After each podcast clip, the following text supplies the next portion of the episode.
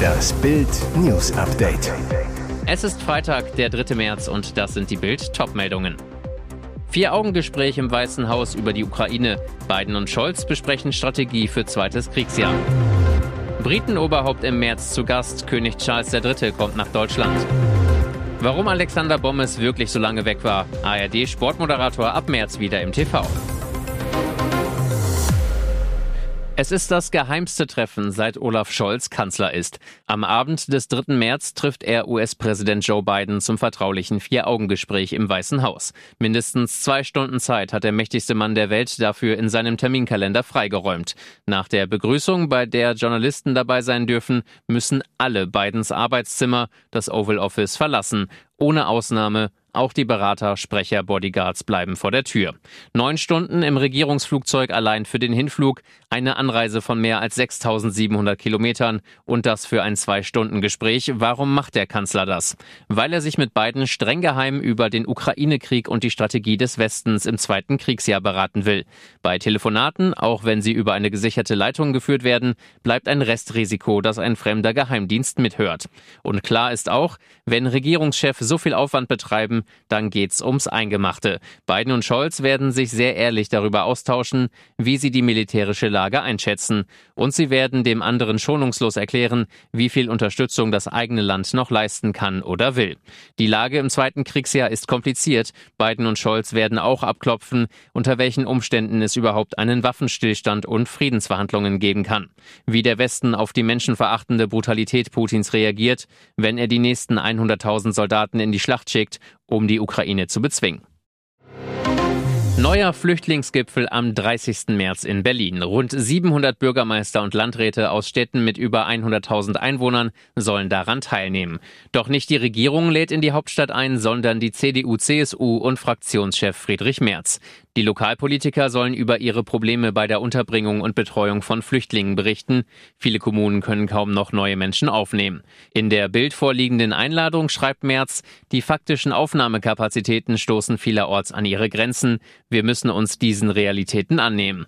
Deutschland sei ein starkes und hilfsbereites Land. Um der humanitären Verantwortung gegenüber Schutzbedürftigen gerecht zu werden, müssen wirksame Maßnahmen zur Steuerung und Begrenzung von irregulärer Migration getroffen werden, schreibt der CDU-Chef in seiner Einladung. Man wolle einen offenen Austausch und Berichte von den einzelnen Situationen vor Ort. Und weiter, wir wollen gemeinsam darüber sprechen, was schiefläuft, wo wir besser werden können und wie die Bundesebene helfen kann. Bundeskanzler Scholz und Bundesinnenministerin Faeser scheinen kein Interesse daran zu haben, sich ernsthaft mit den Sorgen und Nöten unserer Städte und Gemeinden zu beschäftigen. Allein im Jahr 2022 wurden in Deutschland 244.000 Asylanträge gestellt. Dieses Logo ist bald ein No-Go. Der Schokohersteller Mondelez muss demnächst das Logo für seine Kultschokolade Toblerone anpassen. Das berichtet die Aargauer Zeitung. Der Grund, ab Juli werden die knusprigen Schokodreiecke nicht mehr ausschließlich in der Schweiz produziert. Damit steht fest, das Matterhorn, ein Schweizer Nationalsymbol und Teil des Logos auf der Verpackung, darf nicht mehr verwendet werden. Damit fliegt ein jahrzehntealtes Wiedererkennungssymbol von der Verpackung. Das Matterhorn, in dem die Logomacher auch den Berner Bären versteckten, wird angepasst. Im vergangenen Sommer war bekannt geworden, dass Teile des Toblerone-Sortiments bald nicht mehr allein im Werk in Bern, sondern künftig auch in Bratislava produziert werden. Die 35 bzw. 50 Gramm Packungen kommen dann aus der slowakischen Hauptstadt. Die 100 Gramm Version wird aber weiterhin in Bern hergestellt. Hintergrund der Logoänderung sind die strengen Vorgaben der Swissness Dachmarke für Schweizer Produkte.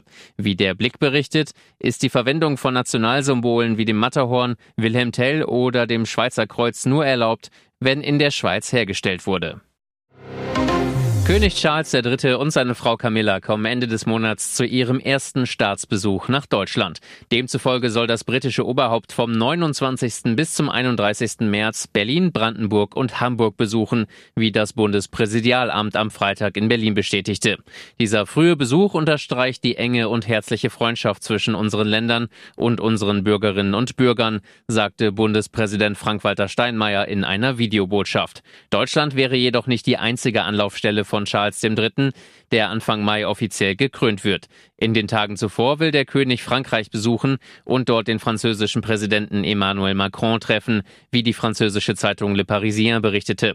Zu Lebzeiten von Königin Elisabeth II. war Charles bereits häufig zu Gast in Deutschland, zuletzt zum Volkstrauertag im November 2020. Seit Monaten vermisst das TV-Publikum Alexander Bommes bei der ARD. Schon zur Fußball-WM in Katar fiel der Moderator aus gesundheitlichen Gründen aus.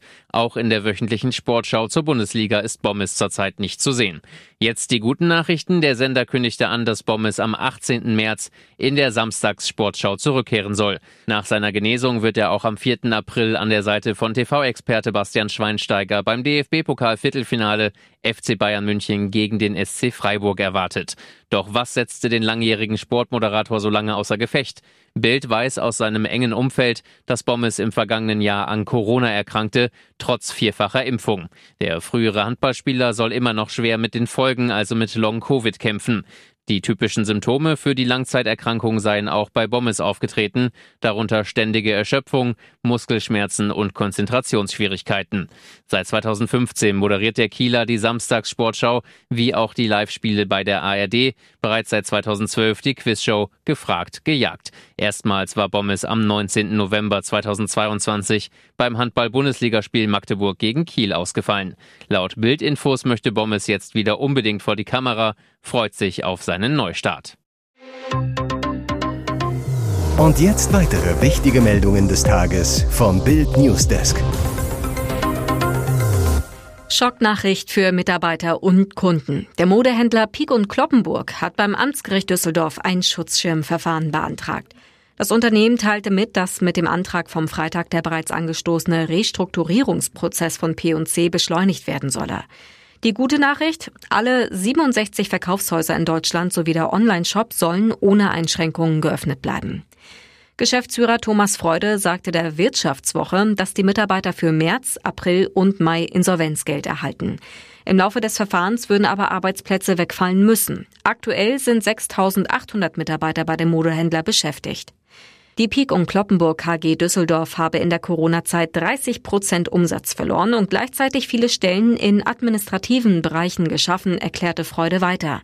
Dazu kommt, dass viele Verbraucher angesichts der hohen Inflation und gestiegener Energiepreise stark sparen, sowie P&C-Verluste im Online-Geschäft zu verzeichnen hat. Alles in allem Einbußen, die wir nicht so einfach wegstecken können, so Freude. Man geht davon aus, dass das Schutzschirmverfahren bis Ende des Jahres über einen Insolvenzplan abgeschlossen werden kann. Für die Insassen eines Busses und einen Lastwagenfahrer begann der Freitagmorgen mit einem gewaltigen Schock. Bei dem Zusammenstoß der beiden Fahrzeuge in Biberach wurden 28 Menschen verletzt, darunter 26 Jugendliche. Der 64-jährige Busfahrer wurde schwer verletzt und musste mit einem Rettungshubschrauber in eine Klinik geflogen werden, wie eine Sprecherin der Polizei mitteilte. Ein Jugendlicher wurde ebenfalls in eine Klinik geflogen. Es ist unklar, wie schwer er verletzt worden ist. Die restlichen 25 Fahrgäste zwischen 14 und 16 Jahren wurden mit leichten bis mittelschweren Verletzungen in Krankenhäusern behandelt. Auch der 41 Jahre alte Lastwagenfahrer kam zeitweise in eine Klinik. Er erlitt einen Schock. Mehrere Seelsorger betreuten an der Unfallstelle Verletzte und Eltern. Der Fahrer des Linienbusses sei aus unbekannten Gründen auf die Gegenspur gekommen und dort frontal in den Lastwagen geprallt, sagte eine Polizeisprecherin am Freitagmittag. Der 64-Jährige war kurzzeitig in der Fahrerkabine eingeklemmt und musste befreit werden. Die Unfallstelle war am Freitagvormittag für mehrere Stunden gesperrt. Hier ist das Bild News Update. Und das ist heute auch noch hörenswert.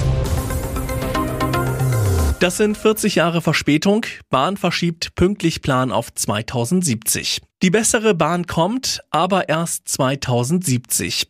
Im Jahr 2022 hat die Bahn ihren eigenen Verspätungsrekord gebrochen. Jeder dritte Fernzug kam zu spät, Zugausfälle noch nicht mitgerechnet.